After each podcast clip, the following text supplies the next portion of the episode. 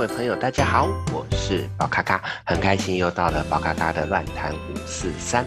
那么今天呢，我们有一位朋友啊来投稿询问，想要问什么呢？他想要问的是说，呃，在人跟神明修行的这个过程当中，他有一些嗯比较不了解的地方，想要来了解。那他说到，呃，为什么有一些人会被神明找上，拿来做神明的乩身？或者是说，哎，有一些人他可能必须要用通灵的方式来跟神明上课。那这些人呢，大多是什么样的机缘来触发跟神明的缘分呢？其实这个议题呢当中，其实有蛮多需要被厘清的东西。那宝咖咖在这个过程当中，呃，也就我了解的地方来跟大家分享。那当然，这因为在讲到神明的这件事情，可能多多少少会去聊到东方的某些。呃，陋习啊，东方的某些陋习，那这个东西呢，嗯，各位就听听看。首先，呃，有一些人会被神明找上做神明的机身，那通常会是什么样的状况？呃，如果各位在呃很多的庙宇，在很多的宫庙看到很多的这个机身，他们在进行所谓的呃。让神明上升的时候所产生的一些状况，你们都多多少少会发现一些状况啊。首先，我讲这个并没有任何贬低机身的意思，但是你会发现的是，蛮多都比较像是可能书读的比较不多的朋友。那书读的不多，这不代表他们不是好的。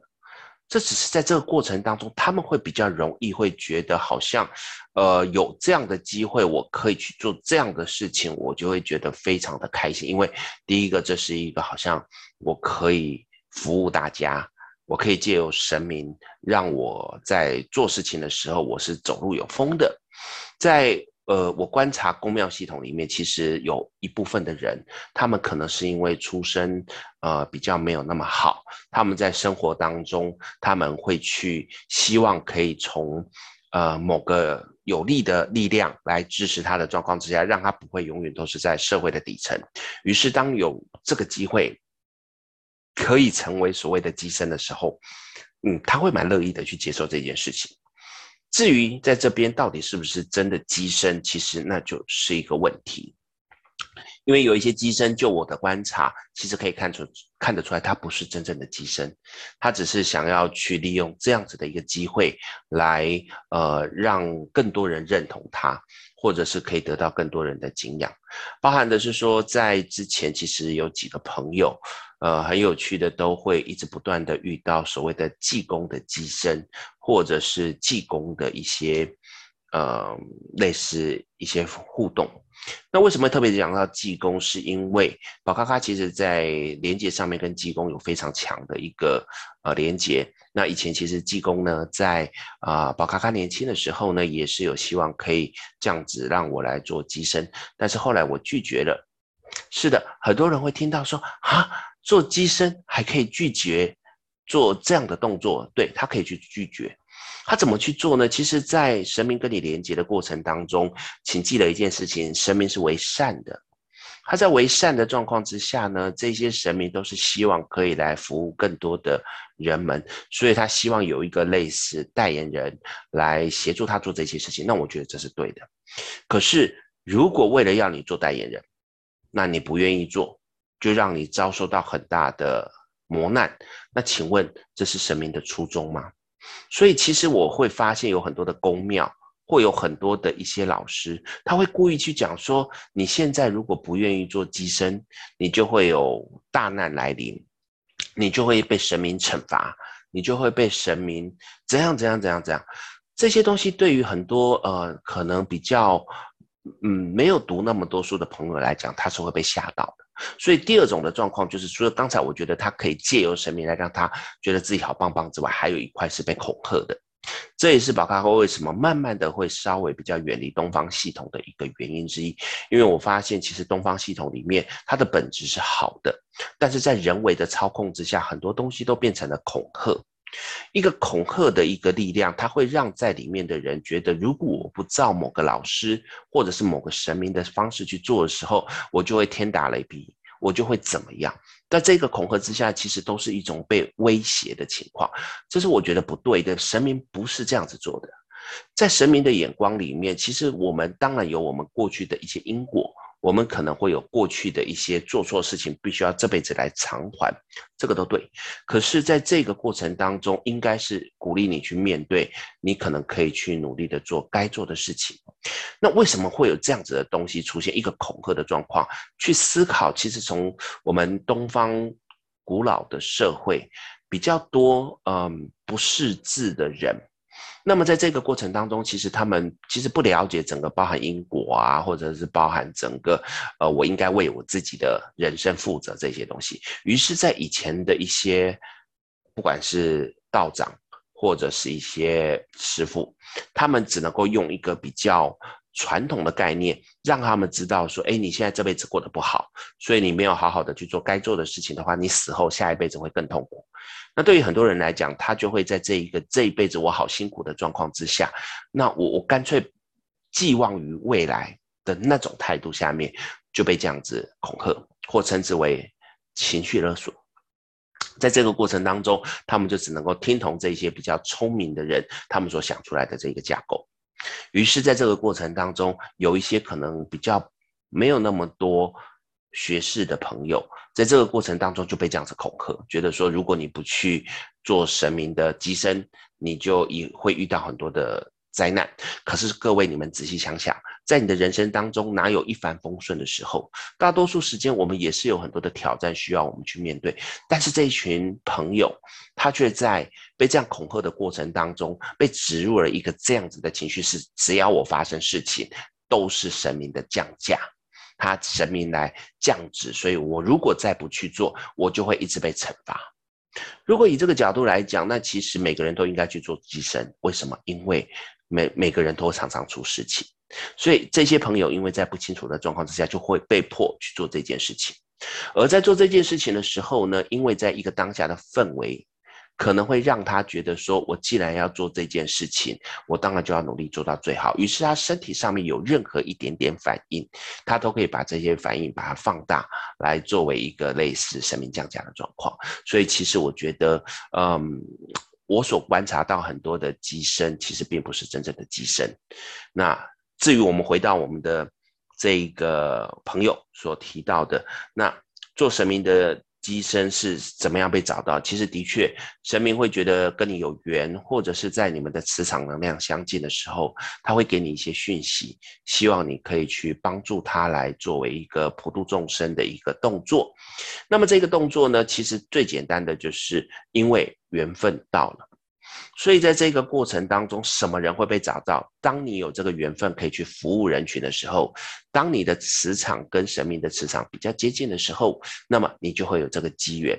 所以我也不认为有一些正派的宫庙。里面的那些机身，他们被选到的时候，他们是被逼、被逼的，或者是他们只是，呃，为了自己的好处。他们真的是觉得我有这样子的任务，那神明既然愿意给我这样的机会，我就努力的去做。哎，这个非常棒。那宝咖咖，因为自己我讲难听一点，我有很多自己的七情六欲，我有自己的一些世俗的观点，所以我不愿意去做这个所谓的机身的这一块。于是我直接跟济公讨论。跟他讨论说，我在接下来的这一个日子里面，我请你不要降价，请你不要降价在我身上的状况之下，但是我愿意帮你去传递啊，你所要传递的事情。当一些朋友或者是您的信众遇到一些困难的时候，我会愿意去协助你来处理这些东西。那在这个状况之下，济公是完全答应的。所以在这个过程当中，其实后来有发现很多是假的济公，在那边呃诈骗人家，然后导致于有一些朋友是被骗的状况之下，那么其实我都可以清楚的指出问题在哪里，那就是直接跟济公连接啊，那济公就跟你讲说他是错的。好，这个很有趣，我相信各位朋友都会去思考一件事情：为什么这么多济公的机身？因为其实呢，济公是在我们整个。嗯，讲神话故事也好，或讲神明里面也好，是最不忌讳任何东西的。那其实一个人就有所谓的七情六欲的状况之下，如果我今天要去，我先讲假的哦，这是假的乩身的状况哦，假的乩身，如果今天要去用这个来讹诈，可是他的生活他也希望可以过得好啊。如果我去去假扮别的神明的时候，我就必须要很清高，我就必须要什么都不能吃，我可能要吃素，我可能要怎么样，他就会有很多的限制，他会觉得很痛苦。可是呢，如果我做济公，济公的话，大鱼大肉、喝酒都可以去做他想做的事情。那其实他们就觉得这是很自在的。很有趣的是，在几年前，老咖咖跟老婆在泰国，在泰国的一个码头夜市。那码头夜市里面有非常多很漂亮的，呃，类似那种精品店。然后呢，我就突然发现有一个竟然是女技工师傅，她跟她的徒弟啊，那就在里面。在看包，在 shopping，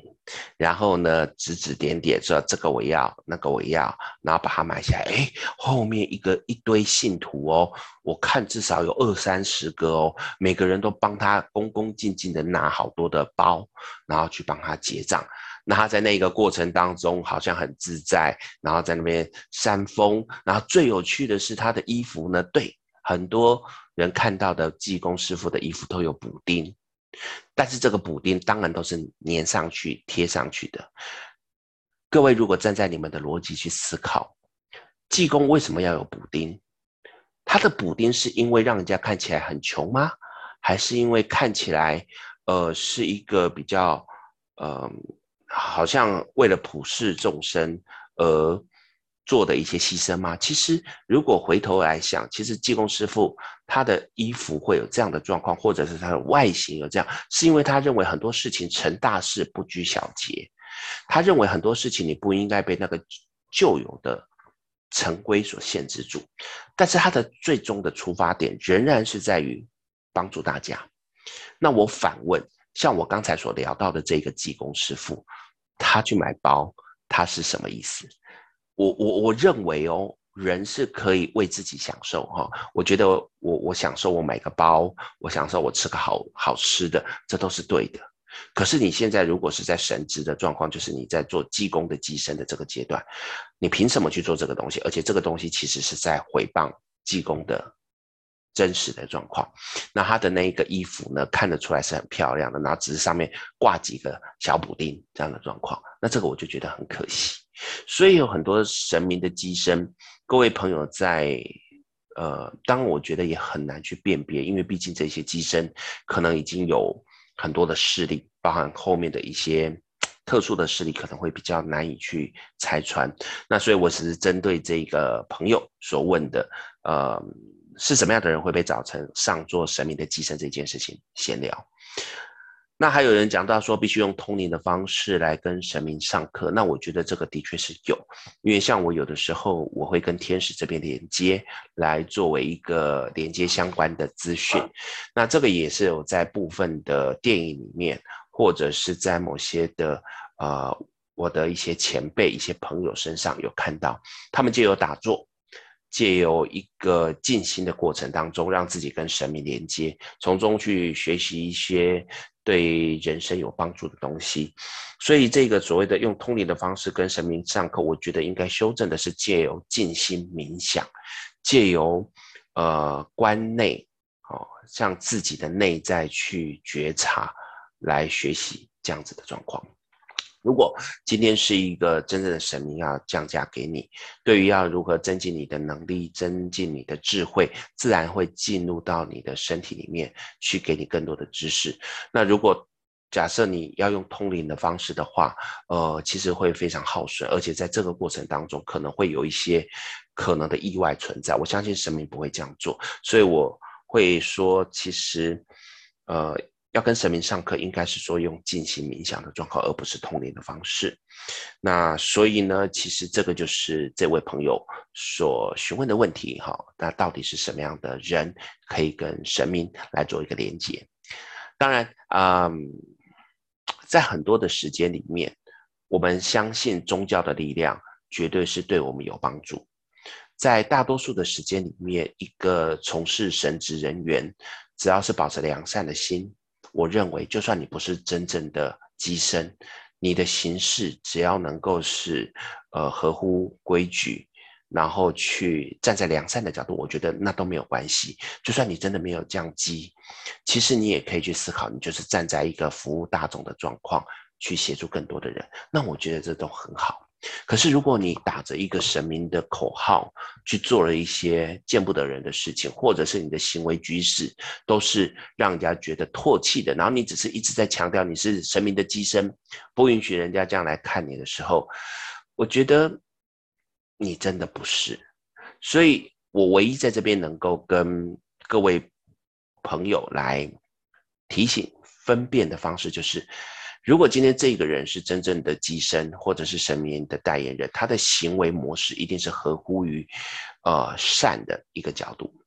在一个良善的角度上面所做的每一件事情，他才不会去有辱神明给他的这一个职位。如果这一个人一天到晚在那边打架、逞凶斗狠，一天到晚说自己是神明的代言人，或者是在这个过程当中拼命的骗人，然后做一些偷鸡摸狗的事情，那我觉得这真的不是啊。所以各位可以从一个长时间观察，去观察一个机身的一个行为模式，来判断他是不是神明的代言人。这个是宝咖咖给大家的一个小小的建议，可以去参考看看。好的，那这个就是在今天啊，有一个朋友来询问宝咖咖关于神明的这一件事情，那希望呃大家会喜欢。那如果呢，你还有什么问题想要问的，欢迎可以写信告诉我。那在我认知了解的状况之下，我一定努力的帮各位来讲解。